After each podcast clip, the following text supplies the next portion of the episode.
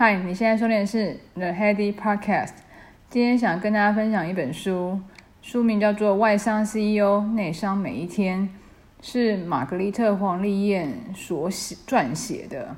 那这本书我觉得蛮有趣的，是说，因为起因是前阵子压力大，然后刚好我姐有提到这本书，说评价还不错，建议我可以看一看。也因为他是土生土长的台湾人，也没有傲人的学历，可是却可以站稳外商的外商中的大大中华总裁的位置，我觉得对他的一切感到好奇。如果你对外商与本土企业的分享管理上有不同的议题与不同的角度有兴趣的话，欢迎你收听这一集。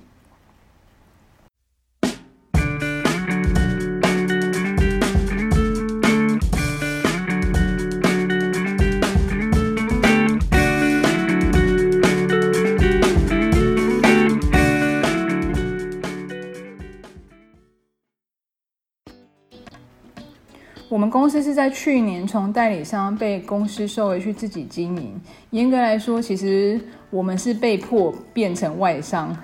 一开始真的很不习惯，到现在稍微释怀，因为毕竟我不是一开始就在外商的体系，所以公司的营运方式跟之前台湾老板有很大的不同的地方。那经由这本书作者玛格丽特的分享，身为外商主管的他，让我可以理解不同的角度考虑在意的事情。整理给大家参考，他的观点我觉得挑几点，我觉得蛮有受用，跟就是应应验，我觉得蛮有趣的地方是跟大家分享一下。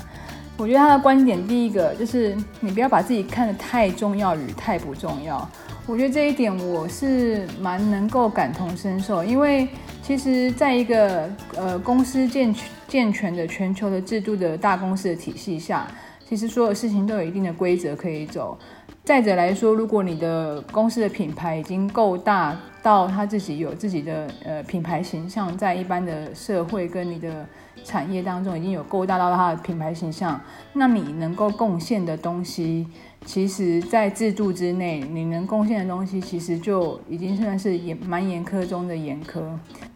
很多人都会觉得说，其实如果在那位置上，如果没有你，有没有差别？可能对于大公司来讲，其实如果你就是耍任性说，哎，我我觉得自己好像以前立的汗马功劳，觉得说，哦，以前我都怎么样怎么样怎么样，建立出呃历年的业绩，打打出打打下台湾的这一个就是品牌的基础。以外商的角度来讲，其实他就有讲到，其实你你也不要把自己看得太重要，不要老老跟老板提你的过去，因为外商只在意的是现在跟未来。你对现在的公司跟未来的一些营运有没有什么新的想法？最能够让人家引以为鉴的一句话，就是可能有时候在会议上面。你会被问到说，What have you done for me lately？就是说你最近对我做了哪一些好事吗？简白话文这样翻，大概是这样意思。也就是说，其实以往你的汗马功劳，在台湾老板眼里眼里，可能真的会有所谓的就是功臣。那老板会感，台湾老板也会带有点人情，感激你的对公司的贡献。可是因为外商主管他的角度来看的话，就是说。以前当下有给你，你立下汗马功劳，公司有没有给你升迁，还是公司有没有给你奖该应有应该给你的奖励？如果都有的话，其实那件事情就过去了，past is the past，就是真的不要老提过去，所以。不要把自己看得太重要跟太不重要，就是说，在过去来讲，其实，呃，那都已经过去了。重要的是你未来的表现。你在你的职位上，虽然说公司健全的制度下面有一定的规则要走，可是你其实也是一个重要的螺丝钉。这么说好了，因为像我们的话，在我们的那个区域的分配上面，你就是代表公司的门面，你的 quality 就是公司的 quality，所以其实。你说你不重要，其实也很重要。可是这件事情就是一体两面，就是呃战战兢兢。我觉得不要把自己看得太重要跟太不重要，有点绕口令。公司有没有你有没有差别？其实他有说，其实你只要看看自己，呃，对于公对对自己的表现，你会不会尊重镜子里面的自己？就是一些这样子的想法，我觉得是外商跟台湾厂商的老板，其实跟要求的点，这是最大不同。因为台湾老板可能会带一点人情味来判断事情，可是外商绝对不会，就是以业绩为挂帅嘛。这是第一点。第二点的话，其实我觉得印象最深刻的一点是尽其所能跟破釜沉舟。他里面有一个故事，我觉得很好笑。他说，呃，员工就是如果跟他提 proposal，他如果结语跟他说 I will try my best，然后他就会立马就是不高兴，就是表示说可能你没有真正达到就是。你真的一定要这么做的决心。他说，Try your best，就是你只是试试看，我试试看有没有受伤害，有有没有成功，没有差别。对他来讲是这样子。你可能应该是要有的心态，不是试试看，是要说啊，我愿意做，责任一切都是可以你你自己决定的话，你应该会自己有有所责责任的承担。第三点，你是专业人还是管理人？因为他有讲到，就是其实。外商 CEO 其实他也算是中高阶的主管的一个代表，他并不是真的老板啊。可是你是如果会给同仁舞台的话，就是你还会给下属舞台的话，其实就是懂得授权啊，会让同仁有达到最好的一些发挥，可能会有意出乎意料的一些结果。他观察到有一些领导人可能他不懂得授权，只会觉得说啊自己应该是只有自己能够办得到，他就只能自己做到死啦。因为领领导者其实。应该是说，呃，懂得授权，懂得看人，然后懂得给别人舞台，才是真正的管理者。如果一般只是想事事都掌握在自己手里的一些中高阶主管的话，到头来只会累死自己，因为他只会认为自己才是最厉害的，可是却没有把机会跟时间让给下面的人去做表现，那他永远都还是会只留在专业人的思维角度上，的确是很专业，可是没有达到管理的一个格局出来。第四点，我觉得蛮受用的，就是客户赚钱就是我的生意经，大家一起赚钱才能够长久。因为我觉得真的很长。印象很深刻的是说议议价之前啊，客户永远跟你谈价格，议完价他就跟你说你要给我多少多高的规格，可是这个在议价之前绝对不会提出来讲。当客户会因为价格来找你，当然也会因为竞价竞价结的结果可能会转向其他人去做一个询价，所以能够长长久久的生意，我觉得就是客户赚钱你也赚钱，然后大家一起成长。不要每个案子都跟公司说这是 reference case 啊、呃，要客要公司不赚钱，然后支援你。如果公司一直不赚钱，那到底你的薪水是从哪里来，是吧？所以我觉得这个这个角度还不错，就是客户赚钱，就是我我们也会赚钱啊，大家一起赚钱，生意才会长久。最后一个影响，我觉得跟我的中心思想思想也蛮相关，就是说，就是一起发光，天就会亮。就是说，你不要。太常在抱怨，因为你一抱怨，你的那个负能量就会散发出来。那一群人抱怨，那不就是大家都是一起在低气压上面吗？如果我们大家都是比较正向，然后比较比较呃专注于利他跟感恩，那有很多很多的事情其实没有这么难过，关关难过关关过，就是大家一起就这么过去了。我觉得这个这个是这几点是我来我对这本书来讲的最大的收获。就我看这本书之外啊，我觉得是说，像我刚刚有分享是说，就是我们公司从被迫变成外商这件事来说，其实一开始会觉得说，怎么好像老板给的资源跟弹性没有像以前的老板，台湾老板来的弹性来的大。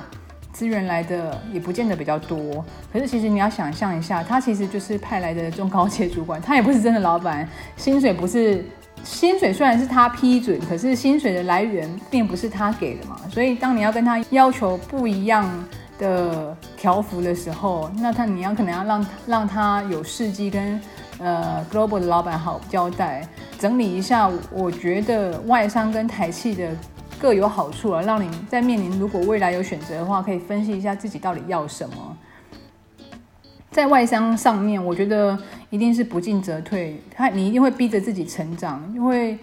如果你是喜欢成长型的思维跟成长型的人生的话，我觉得在外商是蛮适合的。我觉得一开始很好笑，一开始就是呃，外商刚接手台湾我们这个团队的时候，他印象最深刻的是说，他会他会问你说你需要什么资源，那公司尽可能会支援你这样。那因为之前就是我们在台湾的 team 的话，都是要呃靠我们台湾的老板，就是真的要给给资源去国外去进修，一些线上的课程，其实都都有都有提供。可是现在外商的话，他其实不只是这样子，他他会说。哦，好啊，你想要学英文，那就让你去学。那学完之后，你可能必须要有所成长，跟就是业绩也要对业绩有所贡献。所以他他当年当他付出每一块钱，他其实要求到回馈到他自己的呃业务上面来讲，其实也是不亏本的。我觉得这个事情是跟台商跟台企不太一样的地方。外商的话，就是你一定要自己。自己跟着公司的脚步去做进修，那进修的结果，我觉得我也是关乎到业绩的贡献了。老实说是这样子，所以有上不完的课程。第二个外商的好处当然是国际的视野，因为品牌经营其实不太容易。台台湾台的中小企业跟就是在品牌经营上面，跨国公司一定是。撒了很多的钱，跟撒了很久的时间。像我们公司在呃历史上面来讲，已经接近一百六十年的历史。你想想看，他花了多少钱去经营他的形象？这个形象从里面就可以学到品牌的呃设计，跟跟他的中心思想带给员工是专一的，是不可以被随便更改的。我觉得这个是有一个好处，是说在国际的品牌经营上面的话，你会看到不一样的广度。还有一些国际的同事，就是大家在同样处理一个案件的过程当中，你也会跟印度的同事，你也会跟德国的同事，和新加坡的同事有所联系。可能现在目前疫情的关系，还是短暂是在 email 还是说 Teams 上面来做一个交流。可是我觉得还是的确是有一些国际视野在上面。第三个，它的福利制度资源比较多，我觉得这个有点两。两面，大部分来讲是这样子。可是其实，台湾的老板，像我们之前的那个老板，他其实对于这一块，其实也没有少给你太多。所以我觉得外商最大的优势就这三点。那前面两点的话，一定是就是你一定会有自己逼自己有所成长。再来是台湾台湾企业的话，第一个不用讲，其实人情味就是最最好的一个表现。因为在外商，你如果真的不求进步和一直退步的话，我相信我相信呃被 lay off 是迟迟早的事情啊。所以台湾企业的人情味跟功过都绑在一起，所以我觉得这也是台湾企业的好处跟受限的地方。那第二个弹性制度，我觉得这也是台湾企业的好处，因为其实不像大企业要经营，你每做一个变动都已经影响到非常非常多人。台湾中小企业都会有一些比较好的弹性制度，因地制宜跟因不同的案件会有不一样的调整。可是，在外商他不可能说啊，我这个案子真的没赚钱，甚至还赔钱，然后下个案子就是在订单的调配，就是在弹性这一块，台湾企业真的是还是比较大一点点。第三个